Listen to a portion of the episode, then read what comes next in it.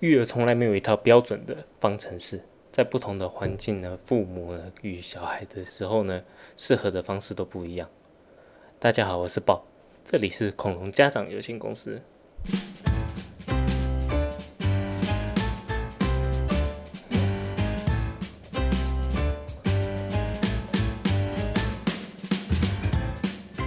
那这个礼拜因为 Pro 家里有事，所以就是只有我跟大家在讲。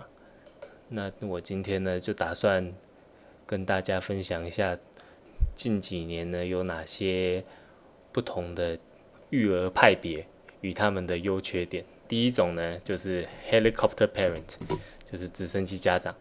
直升机家长呢，就是他们像直升机一样在小孩的头上盘旋，随时监视他们，那确保他们走在对的道路上。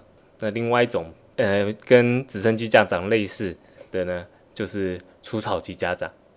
那除草机家长呢，比直升机家长做的更多的就是，他不只是确保他走在正确的路上，他是直接帮小孩开出一条路，把他们前面的危险困难都铲除。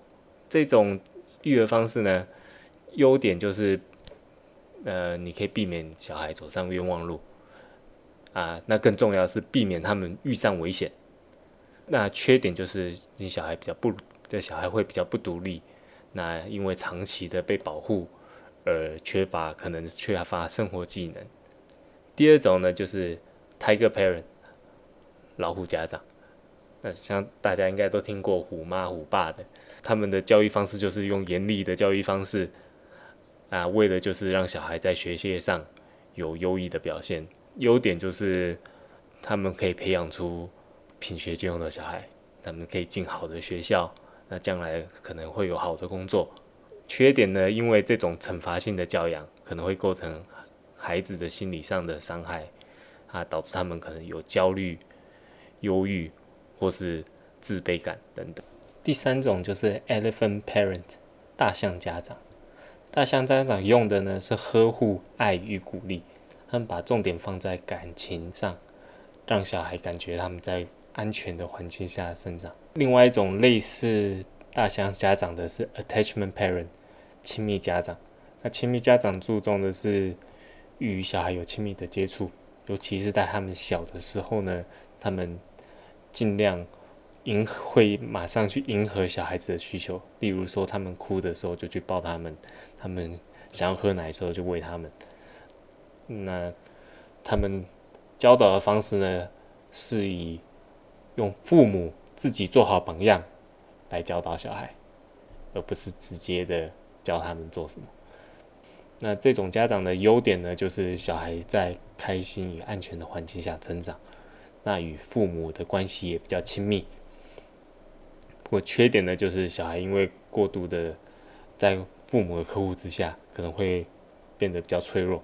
小孩也可能比较没有规矩，比较不听话等等。第四种叫做 Jellyfish Parent，水母家长。水母家长呢，就是他没有给小孩什么规则，他们也很少对小孩说 no。另外一种类似水母家长叫做 Free Range Parent，叫做放养家长，像放养鸡的那个放养。放养家长呢，就是他们信任他们小孩，他们。通常会让小孩自己上下学，会让自己小孩自己出去玩，也不会给他们太多的监控。呃，这种教养方式的优点呢，就是因为小孩有过有高度的自由，那小孩会比较自信，他们也比较也会学会承担自己的错误，然后从错误中学习。那缺点呢，就是呃有安全的顾虑哦，因为没有监控，小孩可能遇上危险。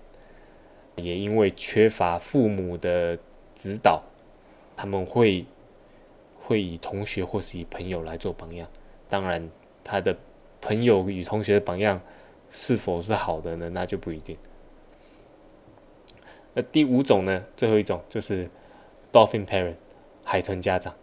海豚家长呢，就是集合前面四种家长的优点。OK，他们就是给小孩。一些该守的规矩，也给小孩一些 exception，也同时呢，也也鼓励他们独立与发挥自己的创意。这个优点当然就是结合前面所有的优点。那缺点是什么呢？缺点就是因为呃，海豚家长你要做到做到刚刚好，太过太过理想化，前面全部都要拿捏刚刚好，一般人应该是做不到的。不过我觉得呢，你们也不用把自己放在局限自己是哪一种家长。就像我觉得大部分家长都是可能接近海豚家长，他希望拿不同家长的优点，然后少去这些家长的缺点。